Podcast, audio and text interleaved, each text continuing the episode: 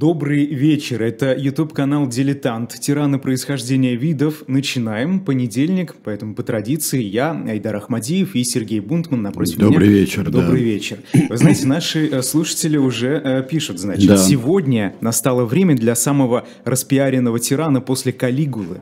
Правильно. Действительно ли король Англии Правильно. Ричард III таковой? Значит, что мы знаем о Ричарде? А Сегодня пойдет у нас Ричард Третий из династии Йорков. А, Последний король прямой плантагенет, ну, со всеми разветвлениями, которые там будут, на троне Англии. На нем, на битве при Босфорде в 1485 году окончилась а, сумасшедшая совершенно по разрушительности война алой и белой розы. Что мы, мы о нем знаем всегда? Первое, Айдар, он горбун. Да. Второе. что Искривление явно было, а вот все-таки Да, да, да, был да, это потом, потом, потом, потом, потом. Это что мы знаем обычно? Горбун, сухорукий, коварный, То есть такие стереотипы известные. Стереотипы известны, но кто их, кто эти стереотипы сделал? Их, их сделали великие люди. Стереотип о Ричарде Третьем. Убил своего брата Джорджа герцога Кларенса, утопил его в бочке с Мальвазией. Страшные убийцы это сделали. Убил своих племянников Эдуарда, а, Ричарда, двух. А, убил свою жену. Для того, чтобы жениться на своей племяннице, погиб а, в битве при Босфорде с криками «Коня, коня, полцарства за коня». Все. Страшный, жуткий человек.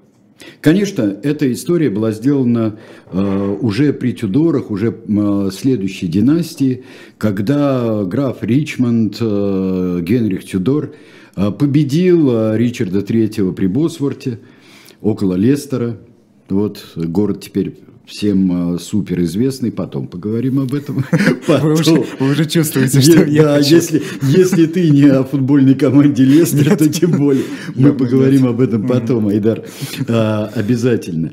Потому что там важная, конечно, вещь произошла 10 лет назад. Это просто потрясающе, и нам очень она поможет. Но сейчас, смотрите, а, при а, Тюдорах появилась эта история, этот рассказ, этот, как сказали бы ученые люди, нарратив о Ричарде Третьем, страшном горбуне, кошмарном человеке.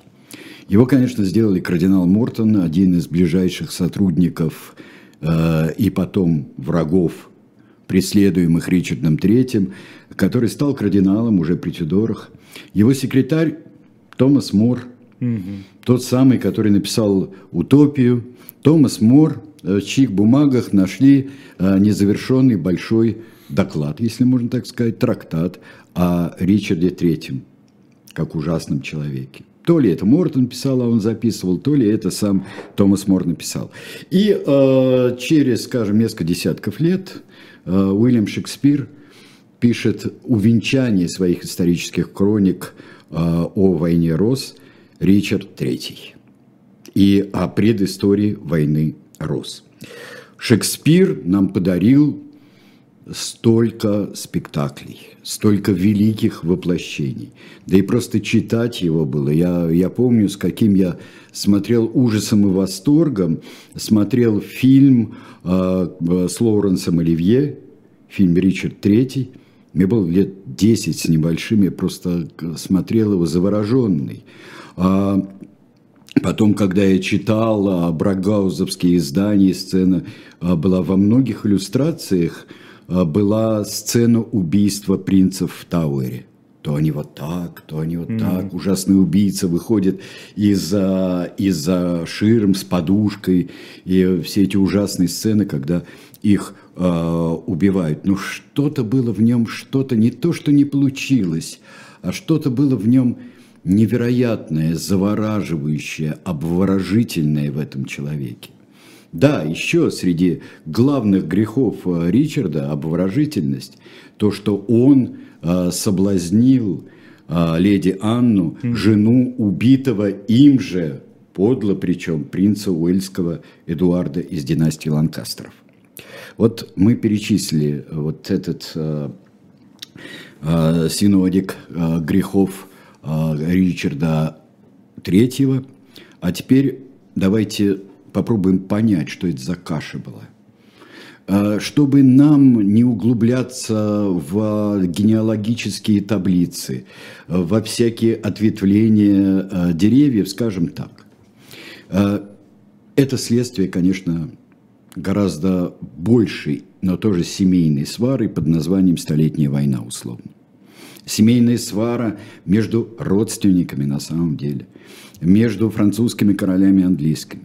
Великий король Эдуард III, который провел всю победоносную, первую победоносную часть Столетней войны э, против французов, он э, еще ко всему и нарожал массу сыновей. Его замечательная жена, добродетельная и плодородная э, Филиппа из Геннегау, и вот это породнившись э, с фламандскими и с другими нидерландскими родами, купеческими причем и одновременно дворянскими, и вот это прекрасное царствование, замечательный у него старший сын Эдвард Черный принц.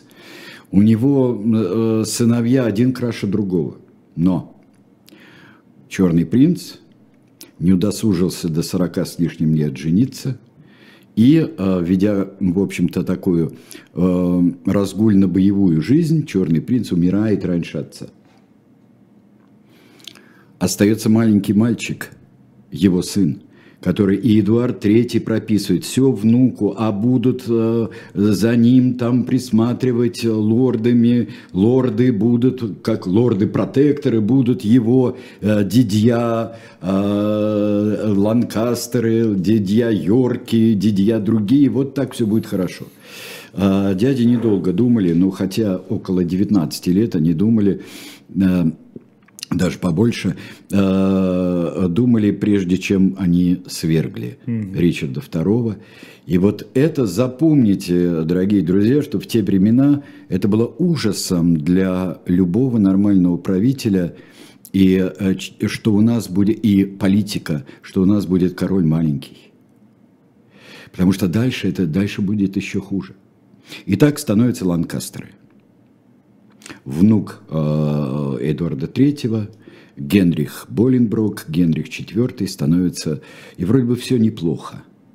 Кроме того, что они убили, конечно, э, э, Ричарда II. Но это быстро забывается.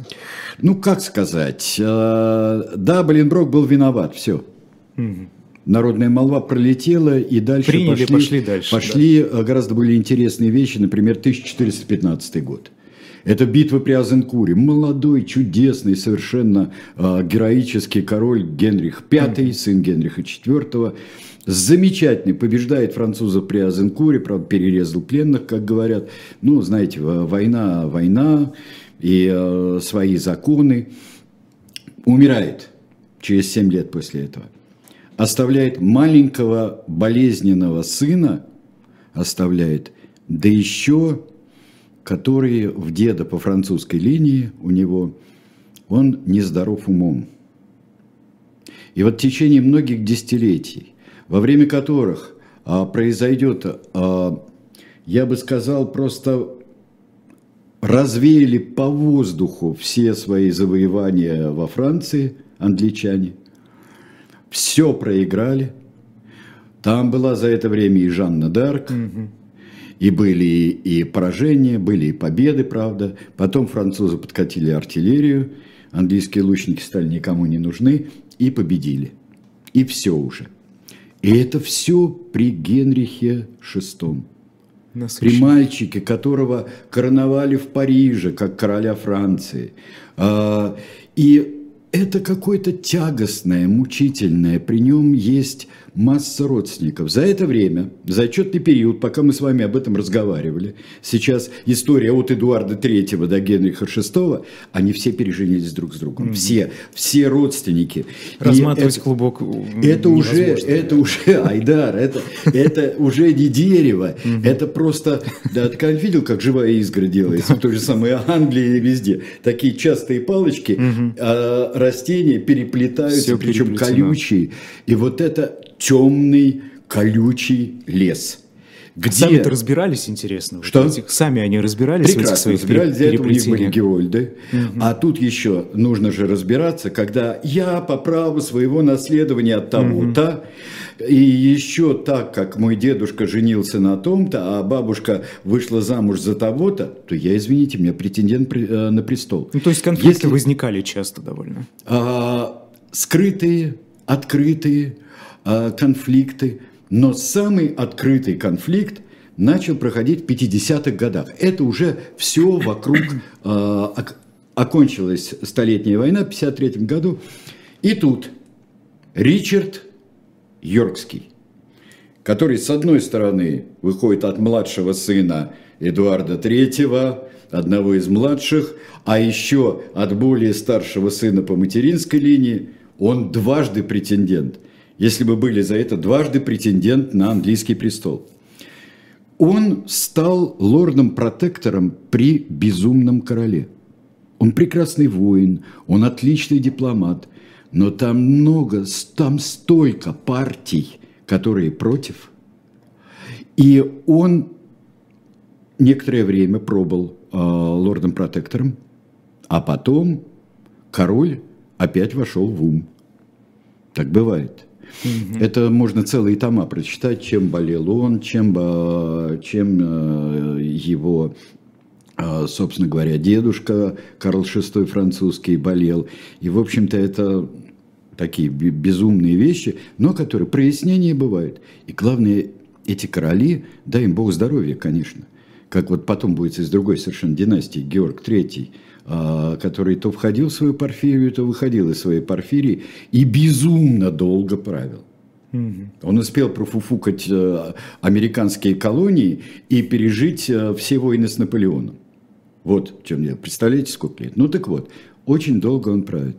И э, уже Ричард Йоркский, он настолько и все тайные нашептыватели на ухо Генриху VI Ланкастеру, что он уходит не просто в оппозицию, а он уходит в открытый мятеж. И а, что, у него... Что, что на это указывало?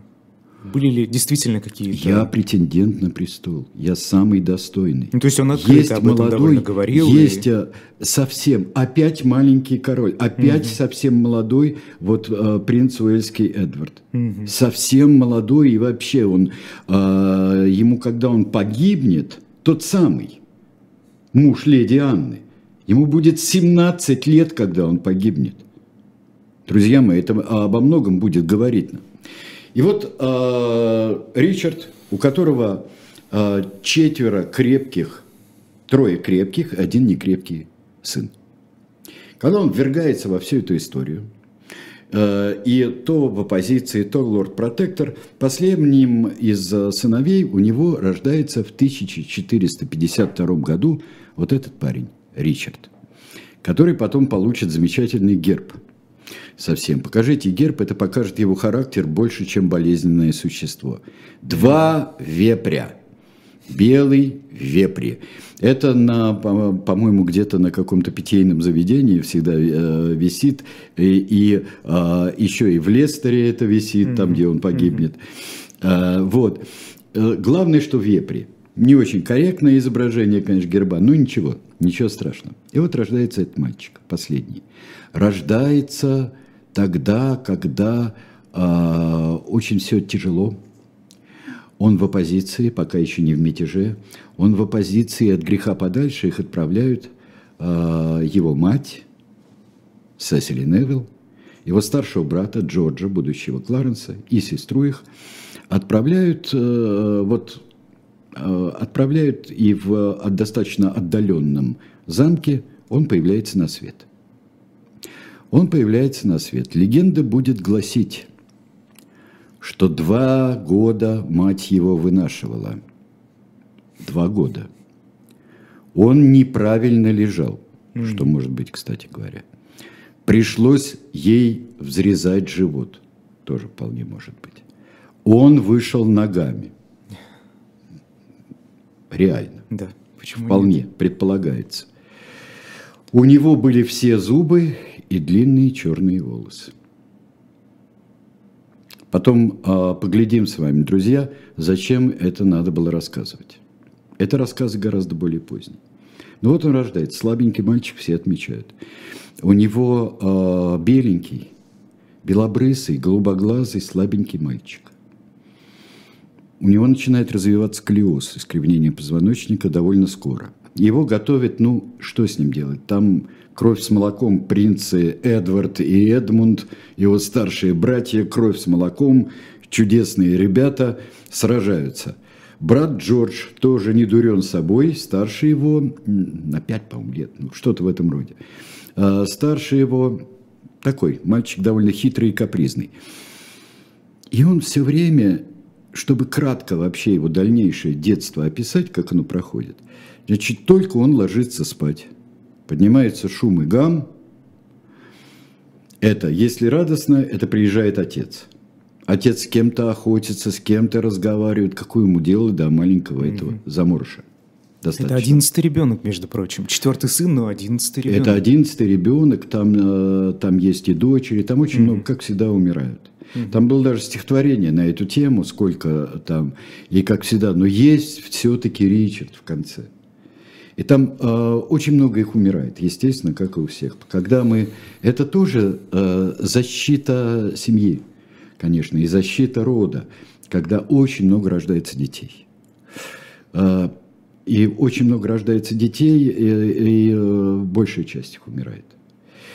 И цинично сказать, неизвестно, что в королевских или в э, семьях аристократов лучше. Потому что мы видим, сколько было детей у, у доброй королевы Филиппа и у Эдуарда Третьего. И к чему это привело. Mm-hmm. Или приезжает отец, которому не до, э, не до мальчишки этого. Или все, собираемся, едем куда-то опять. Едем куда-то, приезжают куда-то. Ура, мы победили. Но пока остаемся. Дальше ложится он спать. Все, поднимайся, едем. Куда? Мы проиграли. Отца убили. Когда Ричард был маленький, отца убили... 8 лет. Да. А, в 60-м году, да.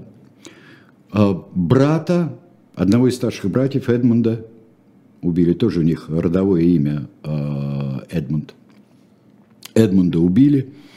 А, ну, прекрасно, все благородные войны средневековые, да. Воткнули э, голову, отрубили, э, воткнули головы на шесты, а отцу его еще, так как он претендовал как бы на престол, у него еще ему, а, когда на колу голова была, это ему еще приделали соломенную колону, э, корону со, со всякими украшениями дряненькими, да, в стиле сумасшедшей Офелии вот такой. Так что все очень мило происходит. Ричарда отправляют к э, родственнику. Очень довольно замысловатый родственник, потому что он э, племянник его э, матери. То есть он кузен, но гораздо старше. Это знаменитый Ричард Уорик, который, он же Уорвик, он же Варвик. Вот, Уорик, все-таки говорят в Англии. Уорик, который стал потом делателем королей. Уорик – сподвижник отца. И там он знакомится, с кем бы вы думали, с маленькой девочкой, он у них живет, там он начинает заниматься, а, он решает стать воином. Со слабым здоровьем, ну, получается. Да. Он не помеха. занимается каждый день. Он обрастает корсетом мышц – Оказалось бы, вот изначально. Давайте сейчас посмотрим на э, вот как в самом страшном исполнении, я бы сказал, это Бенедикт Камбербэтч. Кстати. А, да. В а, фильме, в сериале BBC а, «Пустая или призрачная корона» называется. А, но тут вот показана это легенда о Ричарде, это по Шекспиру все. Но вы посмотрите, насколько он при этом силен, Камбербэтч насколько силен его Ричард и э, с этими мускулами э, великолепный. И посмотрите следующую картинку, как он держится в седле. Это нам поможет его понять. Маленькая картинка, но ничего, разглядим. Так вот, там он встречает Анну Невилл. дочь Ворика. Анну Невилл, которую якобы гнусный жаба Ричард обольщает у гроба ее э, убитого им же мужа. То есть это старая знакомая. Ну, давайте мы быстро сейчас пройдем, потому что дальше Ричард, а, получивший после первой коронации своего, а, своего брата, а, старшего Эдуарда. Эдуард побеждает в 62 году. Эдуард mm-hmm. становится королем всерьез и надолго. Ричарда посвящают в рыцари, дают ему титул герцога Глостерского. Его брат Джордж получает герцога Кларенса. Всю эту кампанию мы видим. Десять лет они сражаются. Потому что Уорик страшно обижается, делатель королей знаменит, он страшно обижается, не на том женился Эдуард, будущий э, Эдуард IV уже, он женился на безроду без племени а девице Вудвилл, даже не девице, а вдове. Mm-hmm. Она его старше, это скандал в семье, и он аукнется и откликнется очень страшно потом. Но здесь войны. Чем старше становится Ричард, он молодой человек, он юноша. Но вот перескочим на 10 лет, когда э, уже убьет Уорика, переметнувшегося к Ланкастерам, битва при Тьюксбери, которая подробно описана у всех. Это решающая последняя битва э, между Ланкастерами и Йорками вот того издания. Уже пленен Генрих VI. На левом фланге у Эдуарда стоит Ричард со своей конницей. И Ричард начинает битву по приказу. Мало того, что начинает, он на себя выманивает правый фланг. И правый фланг рушится Ланкастеров. Ричард неудержим, неумолим, его лучше всех в этом его описывал Стивенсон, когда э, встречается в «Черной стреле» с молодым Ричардом Глостером. Он и приседает, он и бьет, он, он э, действует, орудует и кинжалом, и, и мечом, но он еще и полководец. Вот каким оказался-то в итоге? Он оказался упорным. Он оказался невероятно упорным. Да. Э, и битва при Тьюксбери там побеждают, вот там убивают Эдуарда. И тут внимание, нравы, да? Ну, раз победа есть, Эдуард победил, принц Уэльский, единственный наследник Генриха VI, убит, так что нам чикаться с самим Генрихом VI? Зачем мучить старика-то? Ну, его и прибили. Mm-hmm. На прошлом Нетаке мы вспоминали о французской революции, потому что судили Людовика XVI. И тогда говорили, что когда Сен-Джюст предлагал, а, предлагал казнить короля, потому что, как в других странах, он говорит, намекая на Англию, но он сам не знал, что он намекает еще на очень много. Король должен или править, или он должен быть мертвецом. А, это азбучная истина для того времени. Дальше. Правит себе правит Эдуард IV. Замечательно, вроде бы все. Он очень мало интересуется э, делами Э, занимается кое-как внешней политикой. Но он человек, э, он хороший воин, был красавец и, наверное, красавец. В общем-то, разгильдяй и вертопрах во многом. Ричард в это время сражается на всех границах королевства. Он побеждает Успешно. шотландцев, угу. прекрасно сражается и организует жизнь э, в Нортамберленде. Он и он не лезет. Ему, конечно, обидно, что очень многие а, идут а, Джорджу Кларенсу. А Джордж Кларенс, скажем откровенно, человек, который метался то за своего брата, то против своего брата. Кларенс, э, там удачная была вещь. Э, Кларенс женился на старшей дочери Изабелле, Орика. А Орик младшую выдал за ланкастерского наследника. У него были два наследника у Орика в руках. Пум-пум. Угу. Здесь, пожалуйста, ради бога. И это не примирение, а это вот такая хитрейшая развесовка. Это хитрое время, это кровавое время, интриганское и бессовестное абсолютно. Это то, что, чтобы выжить, нельзя было расслабляться ни на секунду. Они уничтожали все всех. Все всем родственники и все всех уничтожают. Мы видим эти фамилии, которые мелькают перед нами, аристократические фамилии, перемешиваются, мелькают, друг друга уничтожают, занимают места другого. Это очень страшное время. В 1972 году умирает, э, э, умирает Эдуард IV. Умирает он, и, э, естественно, королем должен стать его сын, опять мальчик. Эдуард V. Есть следующий наследник, Ричард. Ричард, может быть, бы он когда-нибудь стал Ричардом III. А, это брат Эдуарда.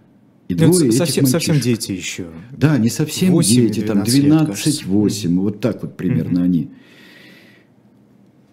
Кто будет править? Кто по-настоящему будет править?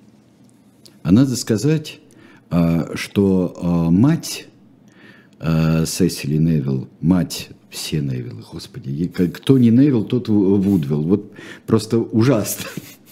Так вот, мать и Эдуарда, и Ричарда, и Кларенса, мать была в ужасе от этого брака.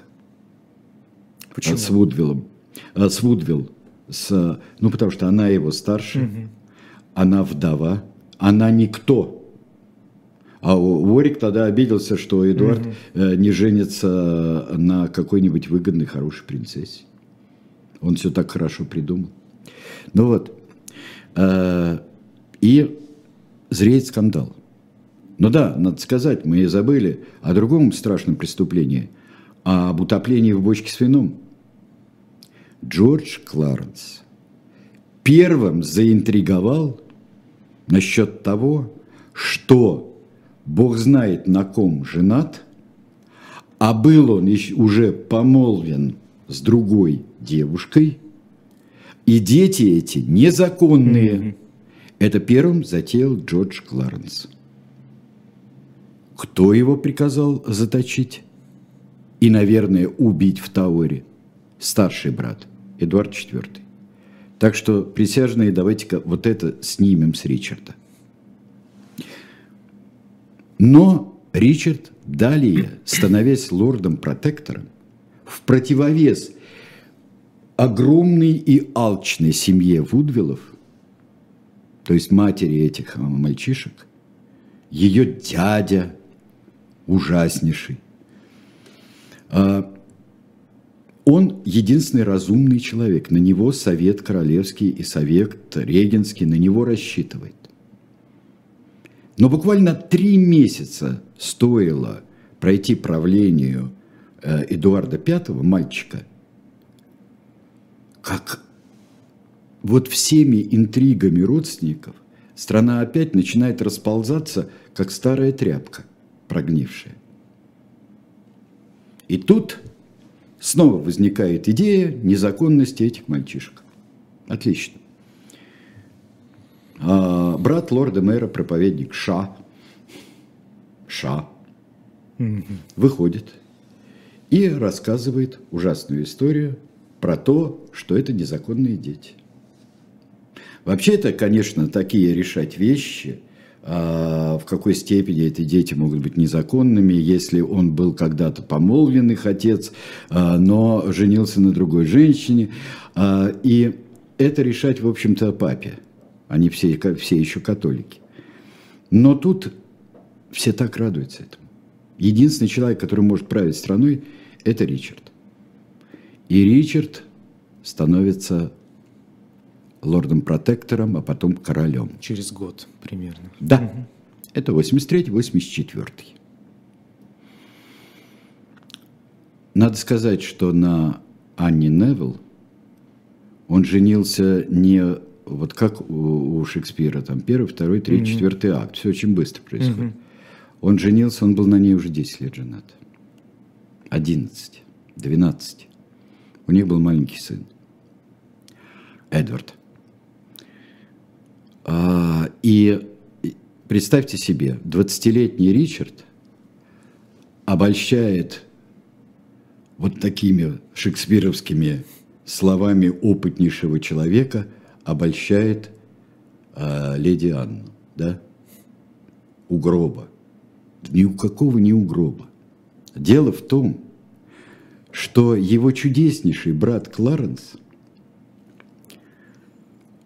объявил себя защитником и опекуном Анны, как она же э, у него свояченица, угу. он женат на ее сестре. Все богатство Уориков должно быть в одном доме. Ричард. Просто это тема для абсолютно другой пьесы. Ричард правдами и неправдами вырывает оттуда, из-под этой опеки, она просто пленница в этом доме, вырывает ее из-под этой опеки и женится на ней. И в один день они коронуются. Вообще был обычай э, короновать королев, и он, будет, он коронуется с леди Анной. Мать очень любила леди Анну, Сесили Невилл. В отличие от э, жены своего старшего сына. И это было, в общем-то, все бы было хорошо, если бы не убили принцев. Принцы по тому же самому э, формулировке, которую потом сделает революционер Сен-Жюст, или, ребята, вы или правите, или вам не жить. Так было и в Англии до этого. Кому нужен э, низвергнутый там Эдуард II был, угу. а, Ричард II потом. Их убивают. При странных обстоятельствах.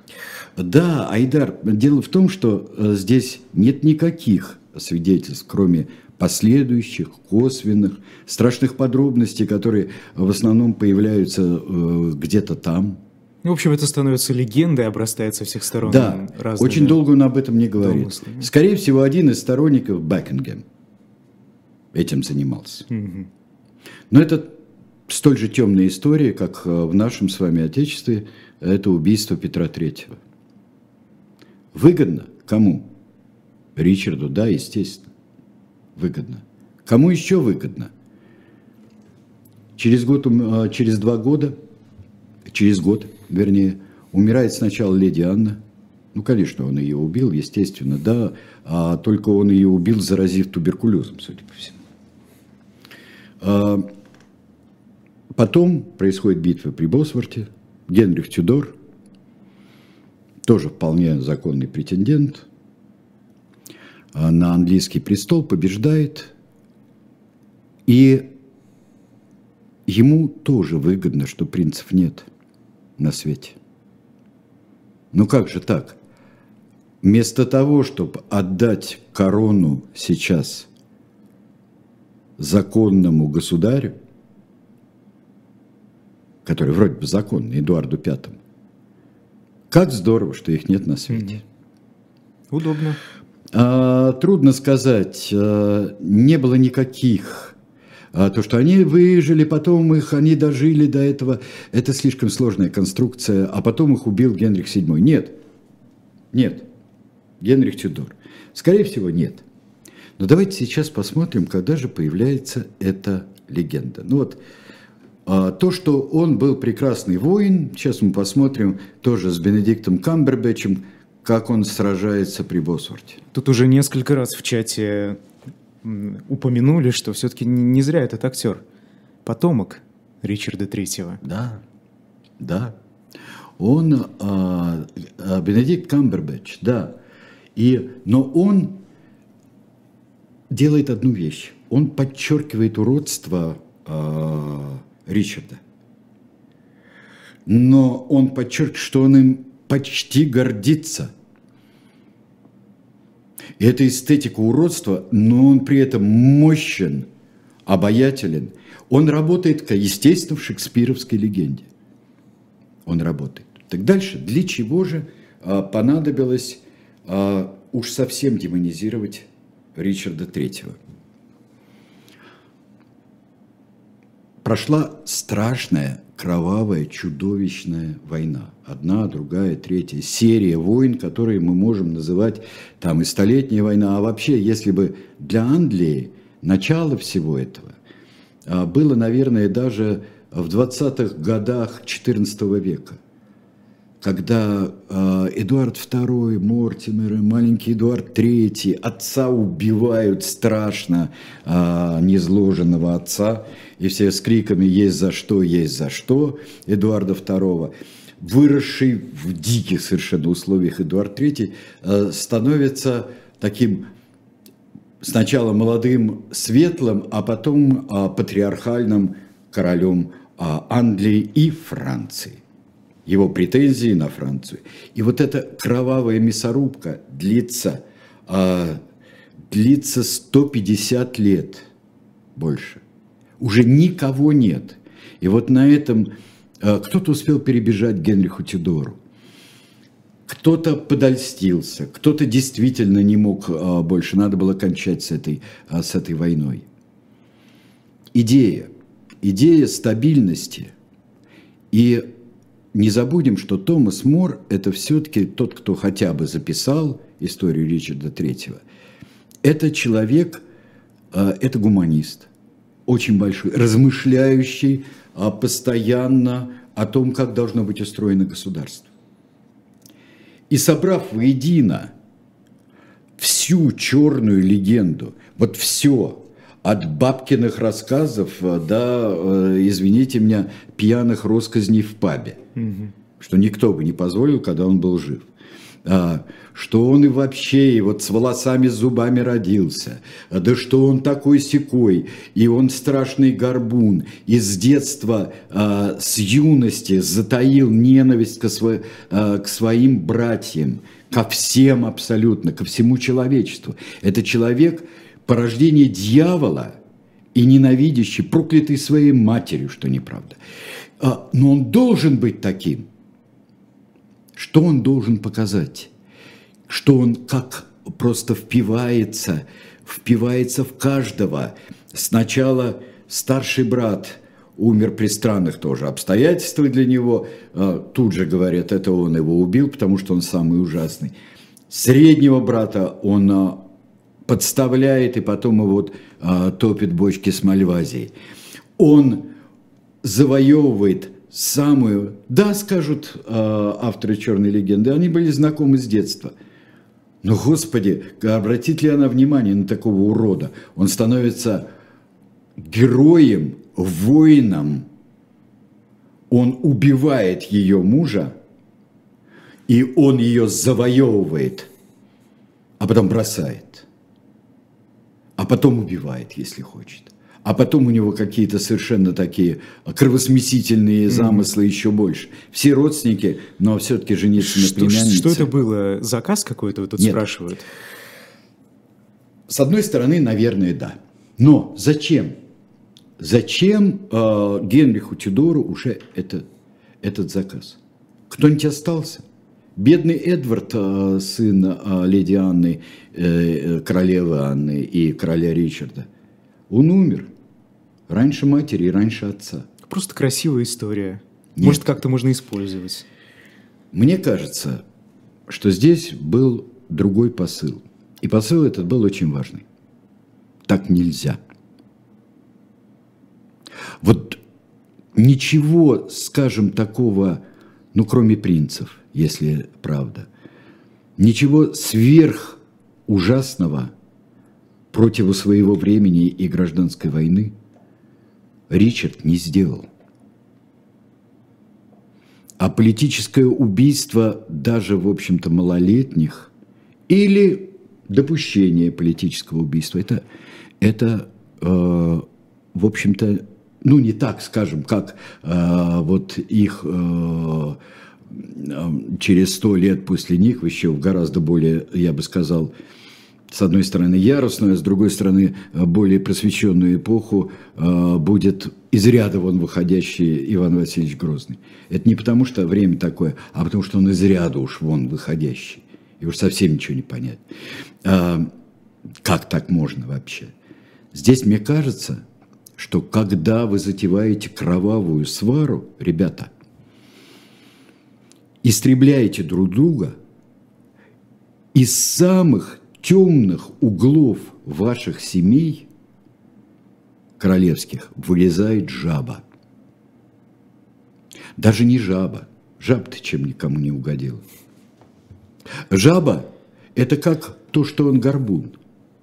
Вот для Камбербэтча, когда он играет, вот то, что это горбатое уродство, да, оно, конечно, влияет на, на, э, на него, заставляет его мстить, но при этом он человек, который в современном понимании преодолевает свою инвалидность.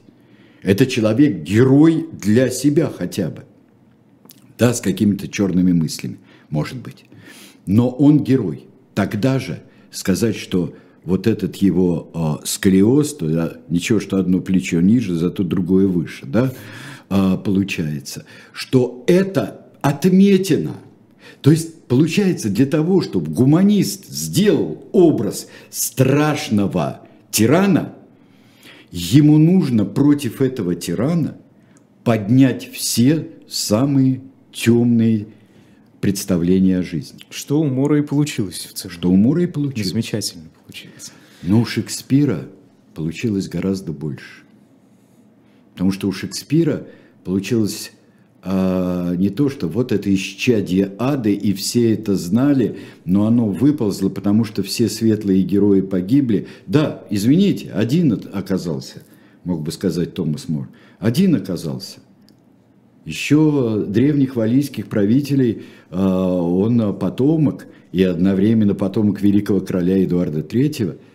Вот он у нас сидит на троне, Генрих Тюдор,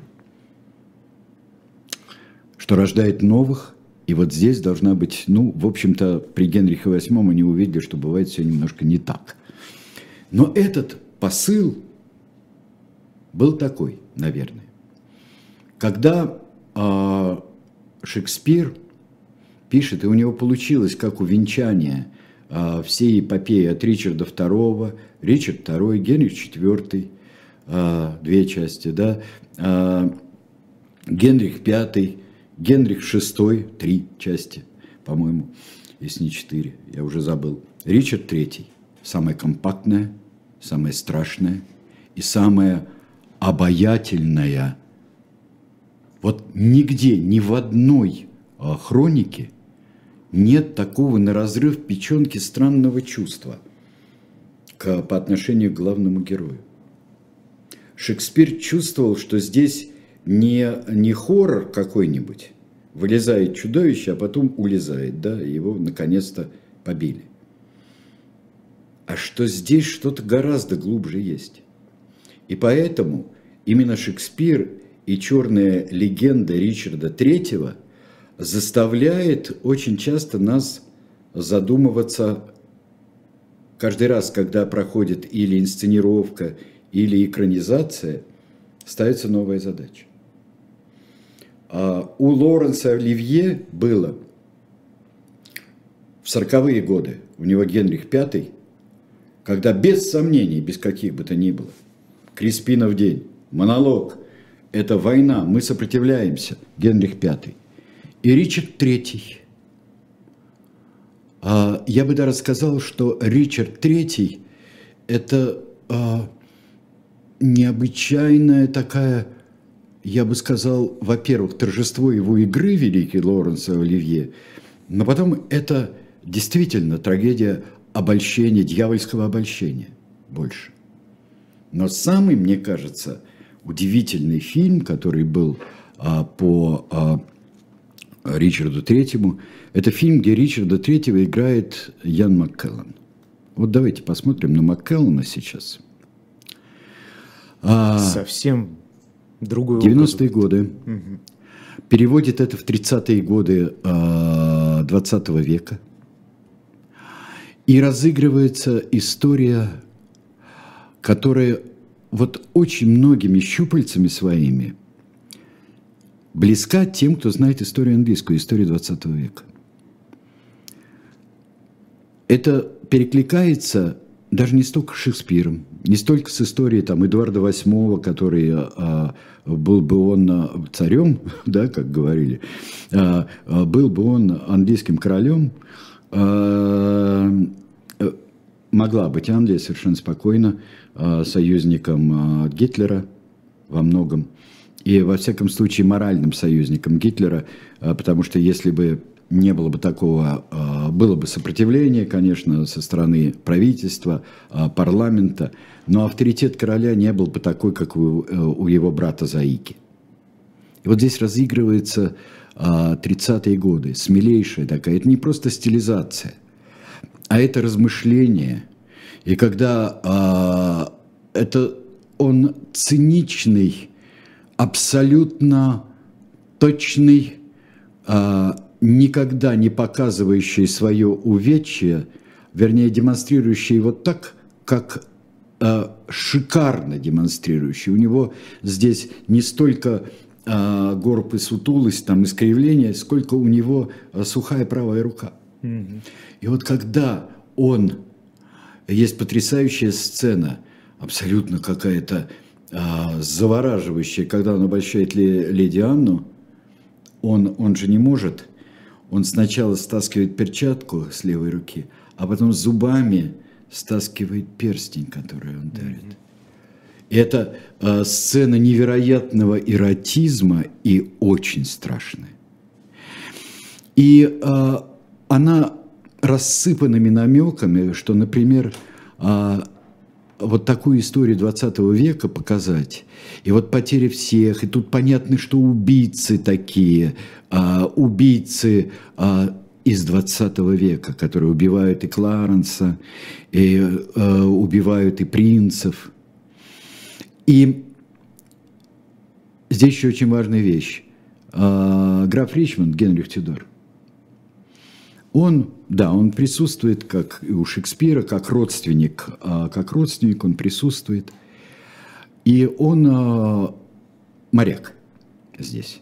То есть они все, вот Сесил, который тоже переметнется, он э, авиатор, а Ричмонд моряк.